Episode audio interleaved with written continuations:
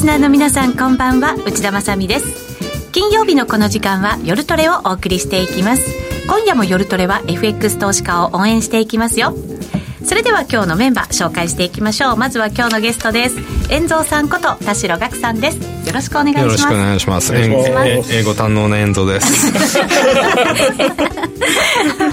これはあの先行配信を YouTube で見てた方にはなんとなくわかるかもしれませんね、ね、はい、えー、見逃したという方は後ほどまたご覧いただけると嬉しいなと思います。そして小杉団長です、はい、お願いします。小杉団長も英語堪能でございます。不堪能っていうんですか不堪能っていう日本語ないのか。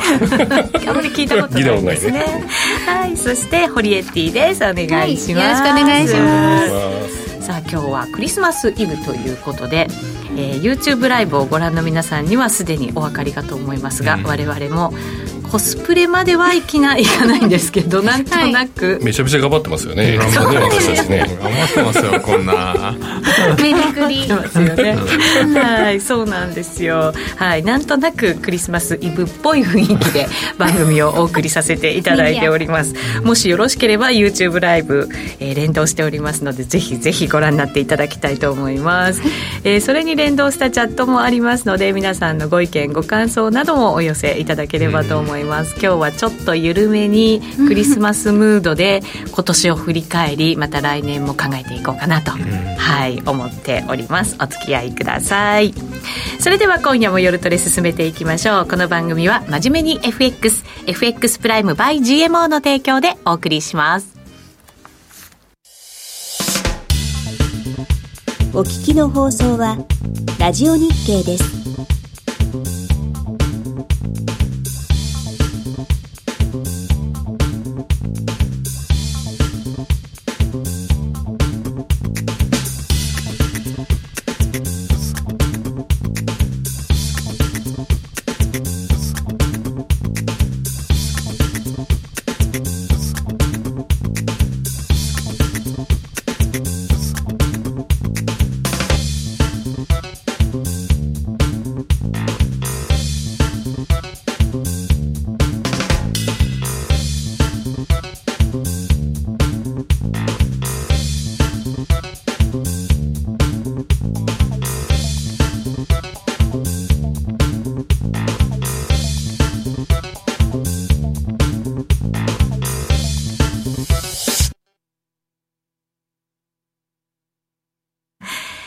て、今夜の夜トレは、ゲストに遠蔵さんお迎えしています。よろしくお願いいたします。さて、現在のドル円ですけれども、114円台回復してきまして、114円38銭から39銭あたりでの推移となっています。うん、どうでしょうね、今日一日私も為替見てたんですけど、あんまり大きく動くって感じでは決してないですけどね。クリスマス動いた試してないですね。ああ、そういうもんですか？はい。えー、絶対ないですね。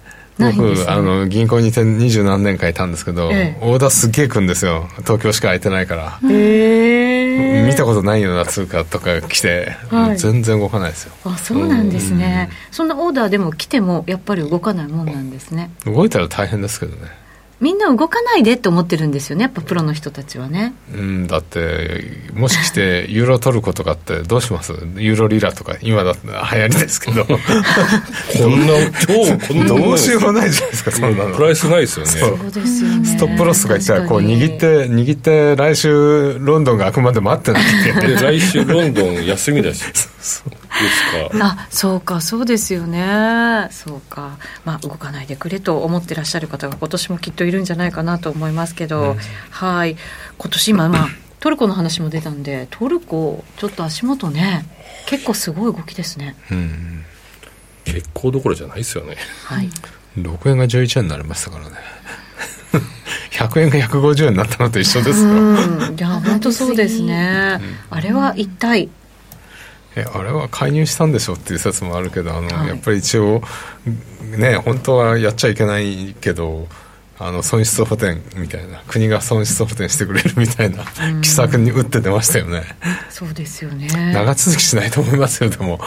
あのこの前もリスナーの方たちと話していてそんなにずっと続けられるような、うんね、お金もないんじゃないの財源はないですよね、そうですよね。お金するんですかね。そうするとまたインフレになっちゃいますよね。出飲み的なのかね,、うん。なんかねやるとかっていうなんか想像はなんとなくね。いや素直に金利上げればいいんですよ。はい、で少なくともあんま金利上げ下げませんって言っただけでうん。止まると思うんですよね、はい、でもやっぱり言え言わないんでしょうね。言わないですよね。あの人頑固そうだから。そうするとなんとなくね上がったところまた売ろうっていう人たちも出てくるんじゃないかな。まあすでにもう出てきてるんじゃないかなと思いますけどね。12円あたりをこう抜けるときにこうずっとサポートしてたじゃないですか。やっぱりはい。12円とかが抜けられ、12円抜けるとちょっとはあのしばらく持つかもしれないですよね、うん。あそうですか。ううんちょっとね今そのトルコリラ足元動いてますのでそこからあでもコメントに「ウッチ高金利通貨に話題振ってくれてありがとう」というねコメントが来ました、うん。あやっぱりそういうの皆さん望んでらっしゃるんでしょうかね？どうなんでしょうね？そのあたりもじゃあ今日は遠藤さんにはいお話を伺っていきたいと思います。まずはテーマ。えー今週の相場を振り返りというところなので、今週でもどうでしょうね、ドル、まあ、大きなイベントを終えての今週じゃないですか。ですね。はい。まあでも、クリスマスう休暇入りということもあるので、まあうん。動かないってこともあるんでしょうけど、うん。どうですか、遠藤さん、方向性とか。あのやっぱり株主導ですよね、うん。だから株が上がったんで、あのリスク先行の円売りドル安になってますもんね先週あたりは本当にリスクオフっていう感じがね、為替でもしましたけど。うん、でも最初 FMC 出てた時、爆株が爆投して、はい。なんじゃこりゃとか思ったじゃないですか、あんな高派なのに、はい。したら次の日しっかり落ちてやっぱりそうなるよなとか 妙に納得してしまったっていう確かにそうですね、あの FMC5 の動き見て、私もだから、あこれでもうみんな織り込んでて、うん。でまあ、大体予想通りで、うん。それだから GO っていう感じなのかなと思ったんですけど、うん。そうでは決してなかったわけですね。ですよね、ええ。うん。まあその後上がりましたけどね、うん、そうですね、うん。その上がったというのはどうなんでしょうね、どういうふうに考えればいいんですか？どうなんですかね。今日まあ資料にもご用意しましたけどはい。あのー、3回利上げをもしかしたらって来あれでこれ前回2015年の時なんですけど、まさに2015年12月18日に1回目の利上げしてから3年間ぐらい利上げしてたんですよねずっとね、9回ぐらい、うん、でこの時もそうなんですけど1回目利上げする時って結構ね株があテーパリングしあのやり始めてから1回目の利上げまで結構株が乱高下して乱高下って言ってもレンジなんですけどえー、とテーパリング終えてから1回目の利上げまでのこの間ってことですか、うん、あとテーパリングの開始した後の途中ぐらいからはい。1回目の利上げあたりまでは株価が乱高下してん。高値圏で割と下落したりしてたんですけどあそうなんですね。乱高下ちょっとしたということですね、はい、その後株上がっちゃったんですよ。うん。でずーっと株が上がってて、はい。でさすがにあの2018年6月あたりこの2%を超えてきたあたりから株がやっぱり変に変な動きになってきたんですうよね、んうんなるほど、うん、で、やっぱり、うんそこから導かられる結論は、今回も2%近づいたらやばいぞとうん。いうことだと思うんで、はい。あのそこまではもしかしたらあの経済が持てば株価も持つかもしれないけど、むしろ経済が減速しちゃったら、えあの3回も来年できないかもしれないって説もありますよね。うんそうですね、まあ、この時は、まあ、それでもその利上げができる状況だった、景気的には、うですね。いうことなので、うん。今回がそれがどうなってるのかっていうのも、ちょっとね、うん。まだこれからということですけど、まあ、とりあえずテーパリングが始まって、1回目の利上げぐらいまでは株価は乱高下し、で、えっと利上げが始まると株価は上昇していったというはい。のが前回の時だったと。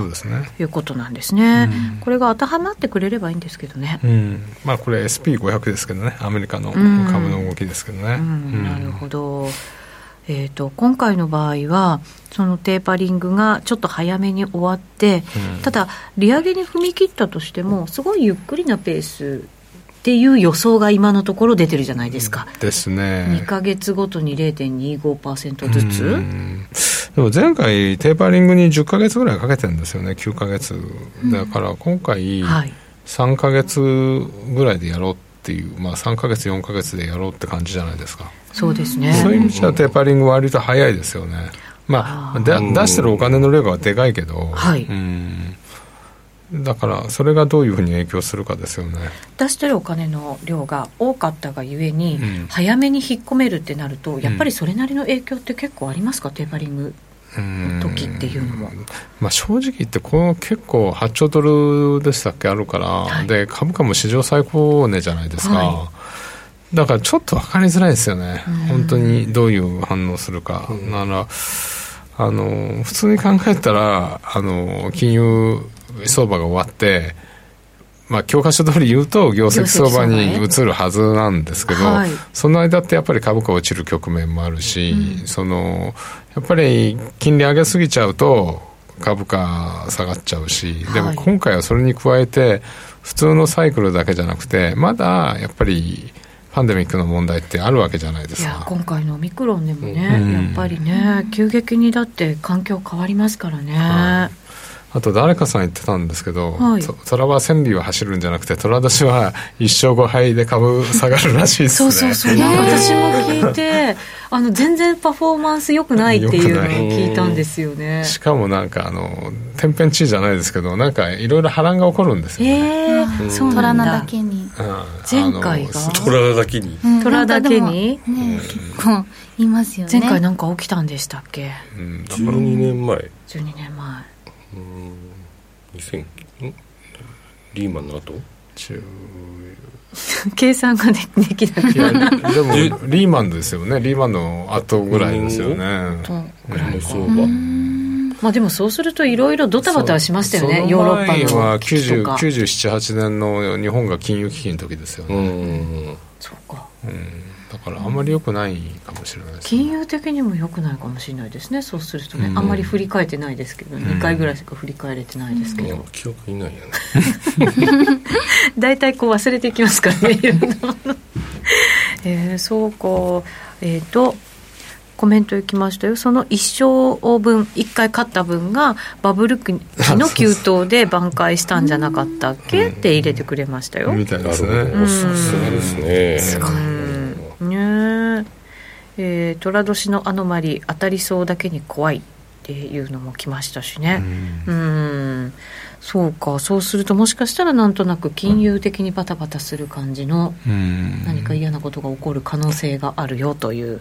うん。政治的にも政治的にも？参院選もあるし中間選挙もあるしアメリカの、うんあのプーチンさんウスライウクライナ国境に迫って、ねはい。軍集結させてるしいやちょっといろいろあるなみたいな感じですよね、でも左はまあ世界中どこいっぱいありますよね。うん。確かにそうですね、あらまあ選挙も結構構いっぱいあるんですよね今年ね。あ来年。来来年。年フランスもあそうですか。そうそうありますもんね。はい。うん。そうだ。そうですね,、ねなんかその頃にまたコロナが少し落ち着いてくれてたりとかするとまた政治的にはなんか落ち着くことも考えられますけどなんかやっぱりこのコロナ禍において政治で選挙があるとなかなかやっぱりこうあれですよね。ね。振らされることって多いですもんね。金融政策の、ね、変更だけだったらまだうん。一本足で、まあ、そこをしのげばっていうのがありますけど、はい。コロナもまだ解決してないし政治問題もあるとちょっと嫌ですよね。う。ん。うん。確かにそうですねまた来年もそのあたりを見つつっていうことになるんですかねそうするとね、うまく業績相場に転換できればいいんですけどね、そうするとリスクオンで円安円安がまあ続くかもっていう、意外にドル高になんなくてね。いいところでなんかこうバランス保ちながらっていう感じですかね。ねそうすると日本インフレに至る可能性出てきますよありますね。いよいよ。あのインフレになるかもしれないですよね牛丼上がったし、いろんなものがねはい。や上がるのはいいんだけど給料が給料がね。それはちょっとやってもらわないとね。そうですね。経営者の方にね。うん。今ねあのー政治の方でもそのお給料上げてくれっていうようなね、うん。動きはしてますけどね、うん。あれがうまくいったとするならば本当にいいサイクルが日本にも久しぶりにうん。起きるのかどうなのか、所得倍増ね 倍増はないですよね。まあ。何 その暗い。話いやいやいやそうクリスマスだからね。10, 年で倍増だったらいいじゃないですか。だから年率7%ずつあの福利で上がっていくと10年で倍増ですから。うんうんうんありえる？まあアメリカが5%ぐらいですからね、うん。うん。それを上回らなきゃいけませんね。そうですね、まあ、でもそういう図がなんとなく、まあ、そこまでいかなかった倍増でまでもいかなかったとしても上がっていくよっていう図が描けるなら値段ものはちょっと多少上がったとしても、うん。やっぱりちょっとこうね許せるというか、まあ受け入れられ消費マインド上がるりますよね。ね、そそううですよねですよね、アメリカなんてだってね結構バンバンお金使ってるっていう話じゃないですか。物の値段が上がったとしても、まあもともとアメリカは皆さんが、うん。あのクレジットカードで消費してくれないと、はい。我々輸出してる国は困っちゃうから、うん。どんどんアメリカの国民の皆さん消費してくださいっていうのが本音じゃないですか、まあそうですね、だからほらこういうシーズンは アメリカの1年のうち、あのあのあれブラックフライデー。うん。サンクスギビングからこの間に年間の50%消費するんでしょ、うんもっと金使えやって感じじゃないですか。まあそうですね。でもまあ我々もこういう格好するとちょっとテンション上がる なとそうですよね。気持ちは分かるなそうですよね。感じが。そうですね。えっ、とコメントもいただいてますよ。値上げする企業は 賃上げもセットでやらないとというところなんですけど今原材料が上がったりしてるっていうのもなかなかあってねそこが直につながらないっていうのもなかなか厳しさなのかもしれませんけれどもばらまきなくして成長なし。うん。うーん。民間の貸し出しが増えない。以上民間のマネーは増えない。そういう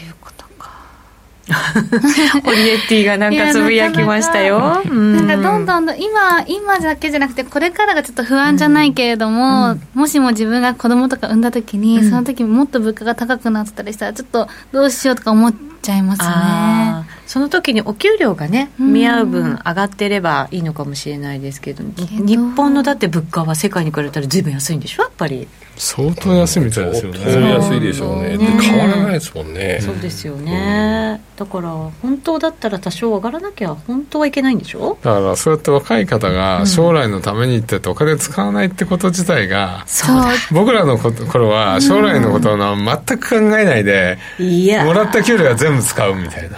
使ってましたよね。え え全部使うみたいな今結構もう貯金しなきゃとか。いや貯金ないですね。えーやっぱり友達と話しててもやっぱりどのぐらい貯めるとか今月々いくらもらえるでもやっぱり洗濯機が高いとか生活費がかかるとかで結構みんな悩んでますね、あそうなうんだ、んいろいろ高いくなってきてるっていうので。やっぱり若い子を悩ませちゃいけませんよね。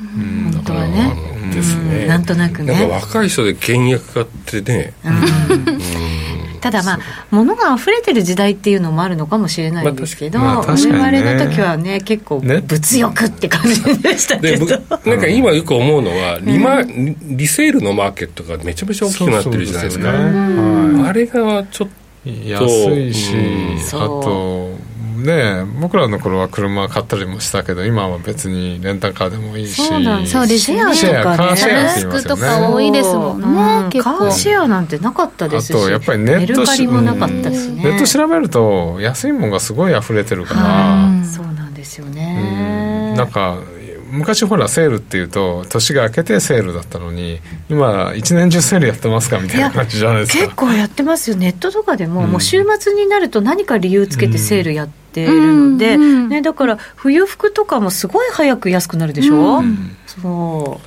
まあいいんですけど消費者にとってはそれはねすごいいいことですけど、で昔レコード2000円とか CD2000 円だったら音楽今タダですからね。聞くだけはタダでしょ？レコードストリーミングは金かかるけど、うんうん。確かにね。確かにそうだ。まあそれがあるから NFT みたいなところですかね。そうですよね。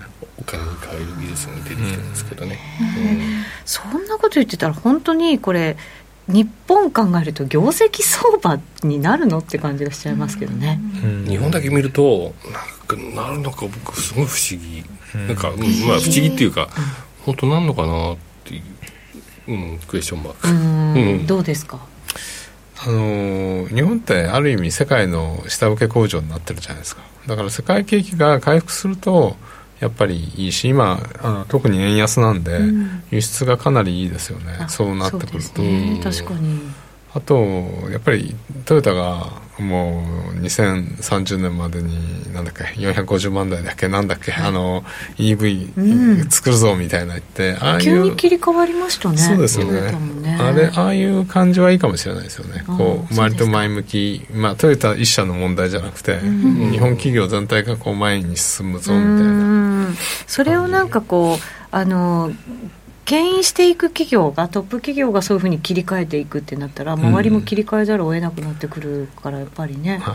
大事ですよね。自動車唯一この組み立ての企業では業績業種では唯一日本が世界を取れてるじゃないですか、まあそうですね。あとはみんなあのでもあ iPhone だってなんだって日本の部品がないと作れないんですけど、で一応でもそのトップンとかみんな取られちゃってるんで、はい。うん。そういう意味じゃトヨタのそういうあれはえいいんじゃないですかね。そういう動きは、ん。確かにね。そうですね。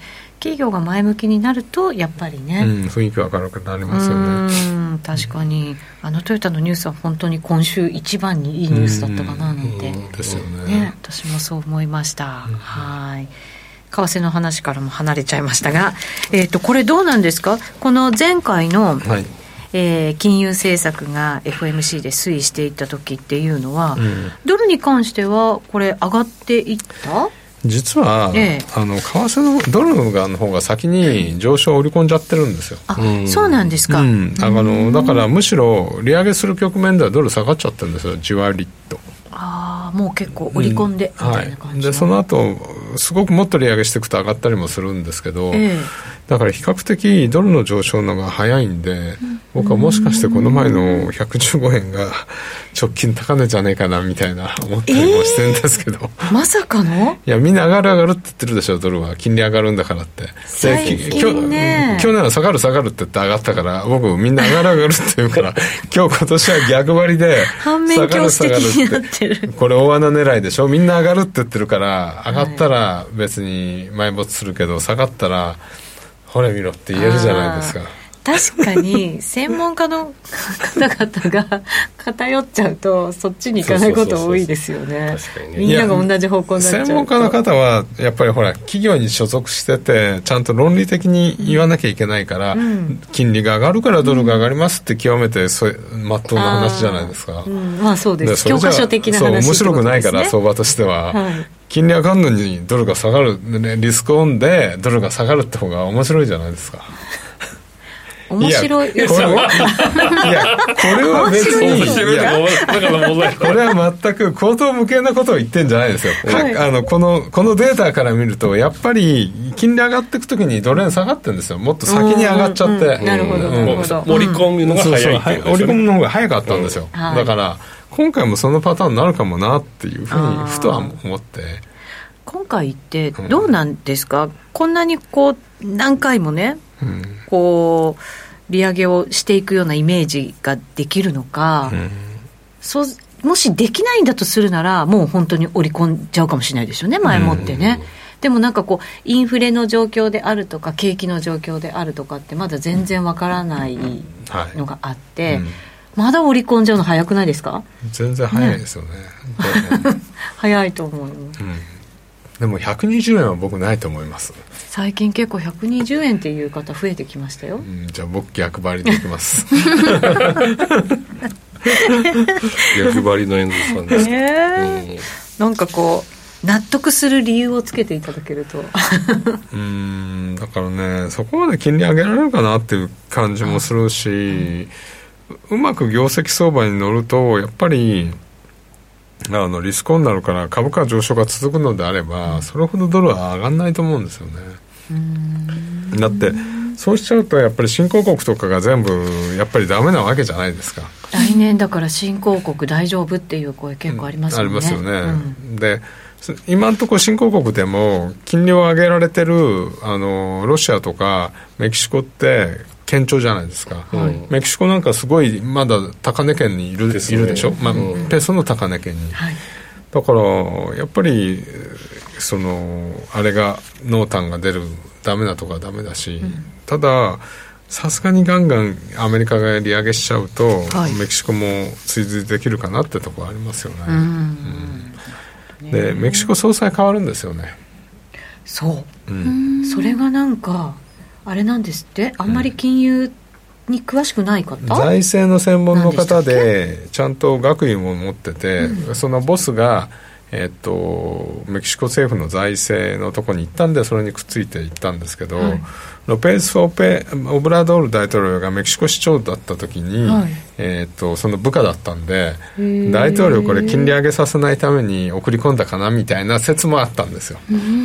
へえそれで一旦売られましたよね、はい。うん。あそうそうでしたそうでした、ちょっとトルコみたいな感じにななっちゃう、うん。まあ、下げないもののみたいな、うん。だからちょっと未知数なんですよ。そんなこともないっていう。あと財政のエキスパートとしては能力があんだあのあることは確認されてるんですけど金融はどうかなみたいなところもあるんで、財政立て直していくみたいな感じの方向だからってことではないわけですかね。まあ、意外にあメキシコは今回お金出さなかったですからあねそうなんですか。財政うん。へえ。だから、まあ、そこら辺がどうなるかなっていうところですよね、うーん。で今のところあのメキシコ中銀のメンバーはタカ派に傾いて今の状況はタカうんタカなんで、はい。だから5回連続利上げしてるじゃないですか、はい。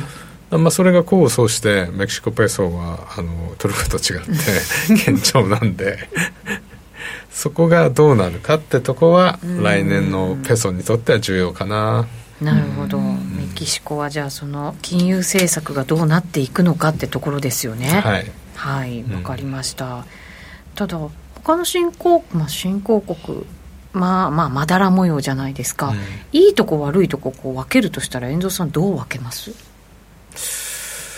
だからそういうあの金融政策として金あのインフレを抑え込めてるとこはいいと思うんですよね、でも逆に言うと中国なんかは、はい。あの利下げして一時株価売られたじゃないですか、はい。普通利下げすると株価上がるんだけどな、みたいな、そうですよね、うん。でもそれで利下げして中国が意外に経済が持てば、はいやっぱり中国の経済に対して3か月ぐらい経つとあの世界経済がそっち行くんですよ、うん。だからやっぱり今までは中国が牽引役だったじゃないですか、はいだから中国は意外に重要かなと思うんですけどね、なんかあの0.05でしたっけ？はい、ですごくちっちゃいうん利下げだったわけじゃないですか、でもそれはなんかこうそれを皮切りとしてここからなんかどんどんやってくるんじゃないかっていうような見る向きもあってどうなのかなと思いながら、あと人民元高じゃないですか、はい。うん。これをこれ人民ある意味一つの過程ですけど人民元がドル安を引っ張ってる部分がある。かもしれない。いや誰も言ってないんで。これも円増説ですけど。ええそうか。でもこう利下げすると人民元は普通だったら安くそう。だから、すよね。じ過度の人民元高を抑えたい部分ももしかしたらあるかもしれないですよね。そうするとドルは今まで安く抑えられてた分が高くなる可能性が出てくるっていうこと？うん、だから、うん、そうね。今まで要はあの金利上げてんのにっていうか高派になってんのになんでドルが上がんないの？みたいなのは、あの実は人民元がこう引っ張って。途中までは。いやそれは冗談ですよ。い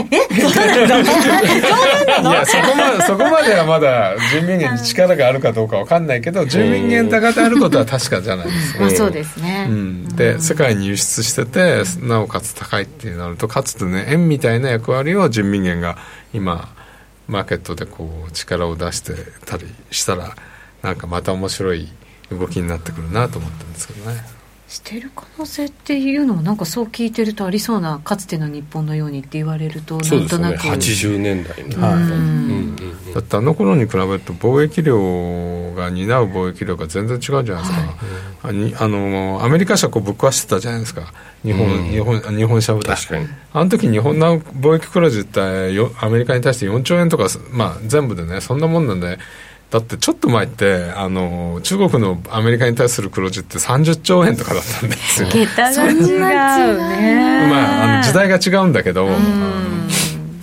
だからちょっとね。ですよね。そうなるとなんかまことしやかに円蔵三説がなんかね大幅なドル安が来るんじゃないですか、ねえ。そうなったら俺が一番早かったかなみたいな。これ残しておきましょうよ。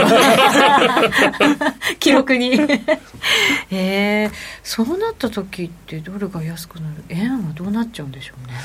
難しいですよね。だからそれはもう金融的にも地政学的にもこう常にこう大国内でをこううまくこうすり抜けていかないとダメですよね円が。円が。円も日本国も。日本国も。そうですね。それだけの器用さがあればいいなと思いますけどね、だから今そのここまでは原油も安かったから、はい、円安でもそんなに物価上がんなかったじゃないですか、うんうん。うん、でむしろ貿易黒字が増えて嬉しいみたいな感じだったじゃないですか。でも原油上がってもっともっと食品とかも上がるとちょっとやめえなって雰囲気になってくるんですよ。あまり円安はダメだみたいな、うん、なる時代が来るかもしれないですよね。ね。だって新興国ってそれでやられちゃうわけですか。ら、はい、トルコにしても、うん、物価が上がっちゃうってみんなが怒り出すわけでしょ、はい、でも日本は幸いこの30年間あの給料も上がらなかったけど物価も上がらなかったからなんとかなってきたんですよね。そうですね、うんどこら辺いつもなんか考えるんですよ、まあ、その時の世界情勢っていうにもよるんでしょうけどどの辺までが日本のねその経済で円安に耐えられるのかどこからが危険水域なのかっていつも悩むんです。そこなんですよね。日本って多分そのすごくサプライチェーンがすごく発達しててそこをうまく吸収できてるしでねあの少し量を減らしてこうできるだけでみんな頑張っちゃうじゃないですか業者の方が。そうですね、うん、頑張っちゃうからなかなかますますこうね上がんないみたいな。うん。だからでもどっかが吸収してたりするわけですからね。だから原油120ドルとか言ったらやっぱり耐えられないですよね。それが長く続くとあれですよね。一瞬とかだったらまたねちょっと違うんでしょうけど、うん、前もなんかありましたもんね。ありましたね。100ドル超えてっていう、ね、100ドル超えて200ドルだって某ガソリンスタンドか行ったらなんか60ドルぐらいまでぶち下がりましたよね。147ドルかなんかが高値じゃなかったでしたそうでしたそうでした。あれどれの高値かね147円は違ったかな、まあ、そのぐらい140ありましたよね、うん、そのぐらいでしたよね。ありました、うん、うん、そうですよね。はいわかりました、えー、後半もまだまだ遠蔵さんにお話を伺っていきたいと思います、はい、ここで一旦お知らせです約定力と話題の高金利通貨で会社を選ぶなら、最大11万円の口座開設キャッシュバックプログラムを実施中の FX プライム by GMO。人気のハイスピード注文は、人気のスマホハイスピード注文は待ち時間なしの連続発注を実現。チャートを見ながら、スキャルでもスイングでもサクサクお取引いただけます。公約上、高金利通貨も、そしてトレードも情報も、やっぱりプライムで、決まり。株式会社 FX プライムバイ GMO は関東財務局長金賞第259号の金融商品取引業者です。当社で取り扱う商品は価格の変動などにより投資額以上の損失が発生することがあります。取引開始にあたっては、契約締結前交付書面を熟読、ご理解いただいた上で、ご自身の判断にてお願いいたします。詳しくは、契約締結前交付書面などをお読みください。お聞きの放送は、ラジオ日経です。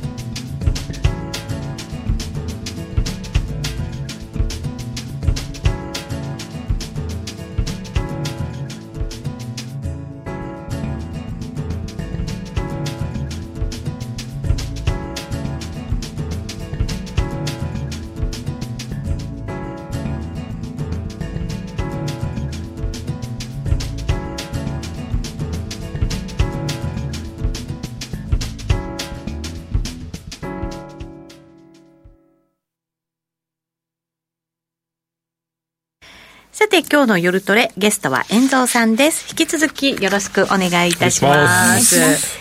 えー皆さんからのコメントもサンタさんの絵を入れてくれたりケーキの絵を入れてくれたりもみの木があったり 鬼の絵があったりいろいろ。いつもこれで決まりのそうなんですよ。ところに今日のテーマの絵文字が。はい。今日はだからみんなクリスマスっぽくしてくれるかなと思ってたら、うん。本当にしてくれてねちょっとテンションが上がってます。ありがとうございます。クリスマスなんで皆さんからのコメントも今日盛り込みながらね、うん。はいやっていけたらいいそかなと思いますけど、結構真面目なコメントも皆さん入れてくれていてえー不況になったら政府はばらまくのを習慣にしないと節約しちゃうよねっていう、ううん。んいつまでばらまけるのかっていうのもありますけどね。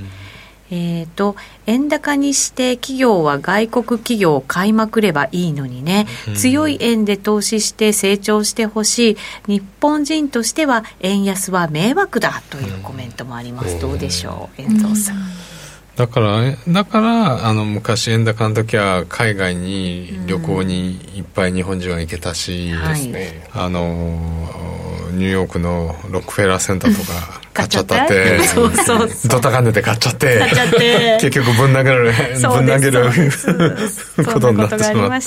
知ってますか、うん知らないです。ぶん投げるぶん投げる。えええななんロックフェラーをぶん投げるわけじゃないよロックフェラー買っちゃったの知ってます日本人あ知らないですねえーそもそもロックフェラーって何ですかってね車ですか車は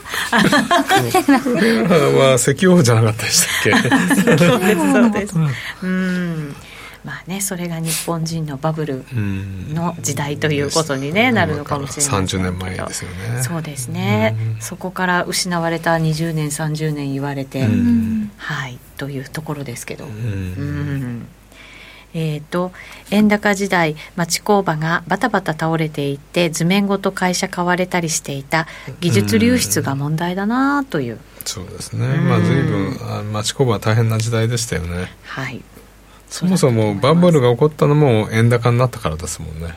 ああそうですか。85年にバあのプラザ合意って起こって240円を2年で120円にぶち下げたんですよ、でこうこれはたまらんって言って日銀が公定部合を2.5%に下げたんですよ、その頃2.5%って史上最や最安値みたいに言われて、でああ金がいっぱいばらまかれる日銀からって言ってもう設備投資するのはできないと。もう日本はその頃生産力も目いっぱいあったから、したら何するってもう土地買って株買うしかねえって言ってみんなで買ったから企業はお金をいっぱい持ってたんですけどその運用ができなくて運用っていうか設備投資とか、あのそういうことができなくて、特金っていう箱があって特金にぶち込むとあの証券会社があの年率10%で回しますぜとかギャランティーですみたいな。ギャランティーしちゃったもんだから金が集まってそれでバーって買い上がってバブルが起こったという悲しい歴史なんですね。特金って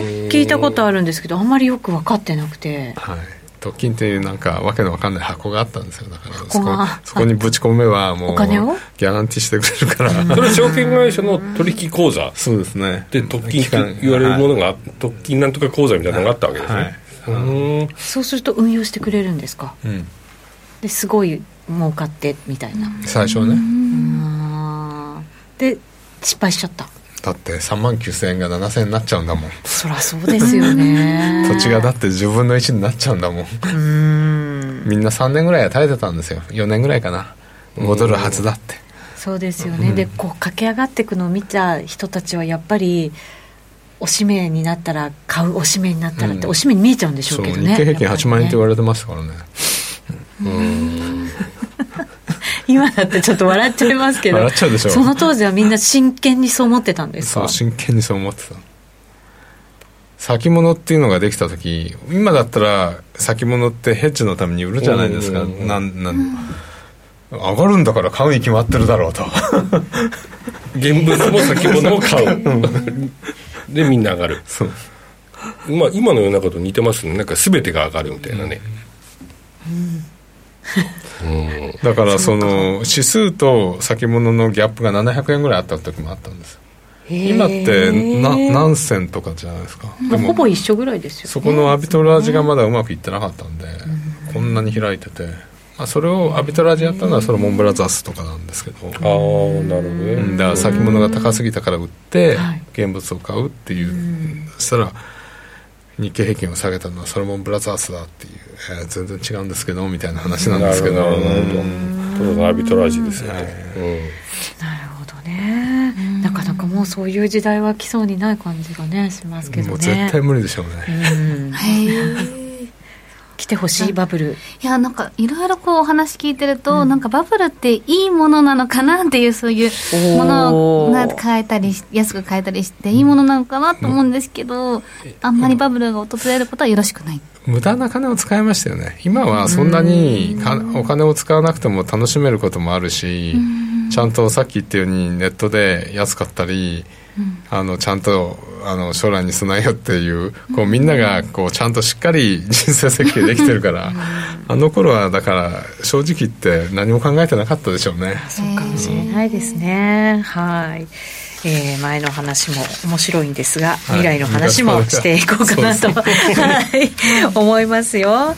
はい、なので、来年の、ね、やっぱり相場考えていかなきゃいけないかなと思いますので、はい。はい、来年どうでしょうね、キーワードになるのはやっぱり金利うんですか？やっぱりどこまで金利が上がって景気が良くなって金利が上がってそれにどれだけ耐えられるかっていう、金融相場から業績相場に変われたらいいなっていう年じゃないですかね、そうですね、いやもうずっとねそう切り替わってほしいと思いながら今回来る来るみたいに思いながら今までもなかなか来なかったっていうのもありますけど、来年どうですかね？まあ、それを占う上でこういうのを見てったらいいなみたいなツールを持ってきたんですけど、はい。まあ、金利の世界って多分皆さんなかなか見るの大変だなと思うんですけどそうですね。まあそのフェッドの利上げを見るときにこのフェッドウォッチっていうのは皆さん結構多分見ていらっしゃるかなと思うんですけどここれを導き出すっていうかこれと割と連動するのに30人持ちものフレフィラデルフィアファンド先物っていうのがあるんですよ。はい。これ上場されてるんであの見ていただければデート出てくるんで、はい。例えばそれが、えー、と6月の先物価格これまあ1週間ぐらい前の数字なんですけど、はい。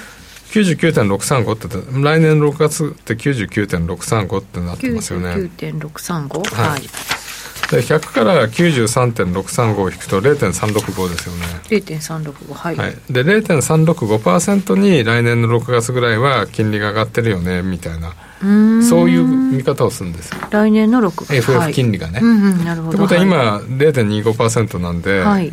0から0.25%のね6月1回利上げあるかもしれないねっていう、そういう見方なんですよ。だかはい。らこの,、あの先物が、えー、と上昇するってことは金利が下がる。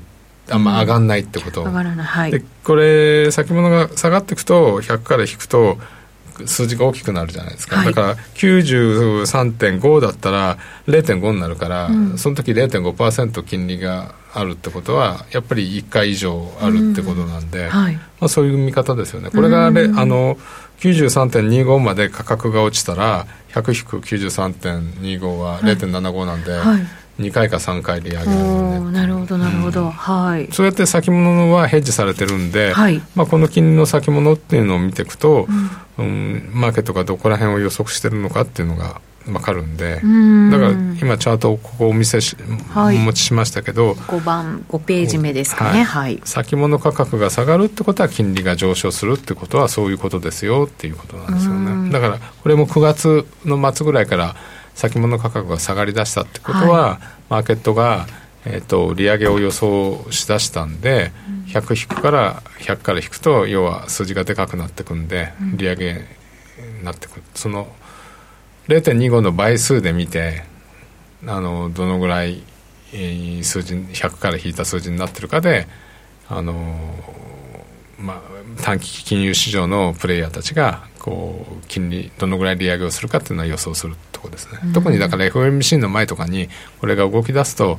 あ、えー、とすごくマーケットは利上げを予想してるなとかっていうのは見れるんで、まあ、ぜひ来年はこういうのを見てなかなかみんなで FOMC の動きを占ってみましょうっていう。ああなるほど、うん。でこれちゃんとトレンド出ちゃってる感じですね、うんそトレンドがね、これこのトレンド通りにドル円も今度は上がってるっていうことですね。そうですね。やっぱり金利が上がってったんで、その影響を受けてきたってことですよね、まあ、株価もここら辺からちょっとあのいろいろあの乱高下しだしたし、これ下の棒グラフは出来高です、ね、出来高なんですか、うん、出来高も見れるんですね。はいあの、ま、シカゴの取引所なんで、はいなるほどまあ、出来高でできてるし、うん、でこのこのページ URL 打っていただければ、えー、っと誰でも見れますんで。無料で見れるんですね。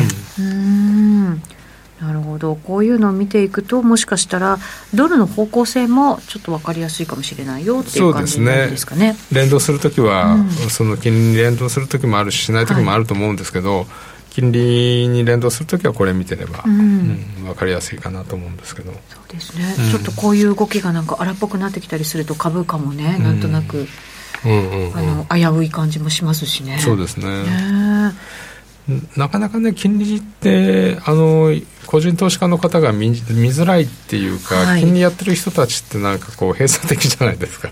はい。あのだからこういうのをいろいろちょっと来年はご紹介していきたいなっていう。う少しでもあの金利の動きが分かるようなツールですよね。そうですね、うん、先物とかも難しいですけどあと国債とかやね売買してる方々とかってやっぱ難しいなと思いますね。そう、まあ、プロしかいないですからね、はい、で国債やってる人たちって金利が下がるといいから、うん、不景気が嬉しい人たちじゃないですか。うんうん、嫌なやつらですね。ごめんなさい 結構でも需給がはっきりしてるっていう話聞いたことがあって、まあ、でも時期的になんか、ね、でも最近あれですけどねあの中央銀行が最大の買い手になっちゃってるから。はい、うん、そうですね。あ質問入りました。足元だと FX やるときは2年債とか見てるといいんですかね。って結構2年債に連動するっていう話はね、はい、いろんな方専門家の方もおっしゃいますよね。うん、むしろあの10年債の方が金利が落ちちゃってるじゃないですか、うん。はい、でこれグリーンスマンの時も謎だって言われたんですけど、で今回もあの記者の方が FMC の時にバナあのパウエルさんに、なんでそうなの？あの短期が利上げで上がってるのは教科書通りだけど長期が落ちてるじゃない、うん、なんでって言ったらパウエルさん JGB を見ろ。分図を見ろと。あんな金利が低いじゃないかと。で 米国債は1.5%も金利がついてんだぞと。世界中から買い手が来るから金利が低いんだとかじゃないの？っていうふうに言ってましたけどね。えー、それそうなんですか？マジマジマジ。マジその話になったんですよ、えーそんな話があったんですか、うん、あの世界からの買い手があるよっていうそういう。引き合いに引き合いに出されちゃったんですね、うんうん、えー、えでも本当にそうなんですか？理由って下がってる理由って。いやまあそれだけじゃないけどじ需要があるのは確かですよね。そうですね、うん、まあ一番なんかたくさん流動性があるって言われれば、うん、やっぱりそこが一番ね大きいところですお金は入れやすいってとこですね。金利あるし安心感ありますよね。そうですね、うん、あそうですね。あと2つあって、ええ、金利を上げていけば将来のあの、なんていうのかなインフレは抑えられるだろうと、はい、まあロンガランで2.5%って言ってますから。ということと、あとやっぱりマーケットが完全にパンデミックの周到を信じてないんで、もしかしたら、うん、あの、なんかのせいで、景気がほら景気が悪くなるの好きな人たちだから。景気が悪くなったら。また謝らなくなっちゃう。謝らなきゃいけなくなっちゃう。景気が悪くなるかもしれないっていう、はい、まだ恐れがあの債券市場それほど悲観的にはしてないんじゃないかなっていう。そうですね。まあ金利を上げていけばそれなりにそのまあ景気はある程度落ち着くから、うん、だからそんなに上がらないんだよっていう人たちもねもちろんいますしね。うん、うん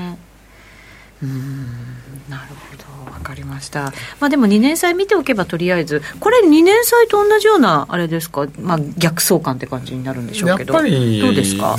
完全に2年債と一緒とも言えないんですけどやっぱり2年債の方が、うん、あのその利上げ局面にしろ利下げ局面にしろそこに近い動きになるんで、うん、まあ同じっちゃ同じ方向ですよね。10年債みたいにこう動きが乖離することはないんで、うん、なるほど、はい。分かりました。さてこういう金利の動きを見ながら来年はしっかりとその、まあ、金融政策の面も見ていかなきゃいけないかなということになると思うんですけど、遠藤さんが注目する通貨って来年どうですか、うん、何かこう。ね。ね、そうなんですよ、私も聞きたいと思って。メキシメキシコペソとかも面白いですけどね、うん。うん、面白そう。確かに、あとやっぱり OG とキウイですよね。今ずっと落ちて、まあ、多少戻ってきましたけど、ね、あのーキウイで言えば0.67割れ王子で言えば0.7割れあたりって完全にこう下抜けすると、あのもっともっと走りそうじゃないですか、はい、まあ、その時はドル買いですよね、だからドルの方向性を見る上で、えーと、0.7とか王子の0.7って重要ですよね。でも今0.7から0.72ぐらいでむしろあの株価が上がると5ドル上がっちゃいますよね。リスクオンっていう感じですか、うん、はい、だからやっぱりここがすごくポイントであの、ま、来年のマーケットがまたそういうリスクオンリスクオフで動くのか、いやドル中心ですって言っちゃうかによって、そのまあ、そこって0.7を割れるかどうかによると思うんですよ。0.7割れる時って多分ドル中心でいって円高にもなってるんであの株が落ちる時かなっていうんで、まあ、僕はそこのオージーの、まあ、ニュージーランドも似たようなもんなんですけどそこら辺には注目してますね、うん、だから。この辺もでも金融政策とかってどうなんですかね？あの踏み込んできたりしませんか？金利 RBA、はい、RBA は上げないって言ってますよね。金利、まあ、ちょっと先っていう感じですけどね、まあ、234年って言ってますよね。一方ニュージーランドはやっぱり金利を上げていくっていうスタンスを取ってるんですけど、えー、でしばらくニュージーもそれで、えっと、王子が売られるけどニュージーは高止まりしてたじゃないですか、はい、でも結局ニュージーランドも2回利上げしてるのについてきましたよね。そうなんですよね、うん、だからやっぱり2回の利上げじゃ効かないってことですよね。あのアメリカのその今後いくであろう、うんなんか新興国の中ではオージーとかニュージーとかって上がりやすいかなと思いますけど、それでもやっぱりアメリカにはかなわないって感じなんですね。来年3回利上げしたら、うん、オージーやっぱり0.7割れるんじゃないかな。あそうですか。それで株価が落ちちゃえば。はあなるほど。えそれはアメリカが利上げしたら？利上げしたら。ああまあ相対的にそうですよね、うん、なるほどね。僕3回利上げしたらやっぱりか、うん、株価持たないんじゃないかなと思うんですけどその時だから景気良ければね分、ね、かんないですよねそこはね。パンデミックが完全にこうあれになって。うん。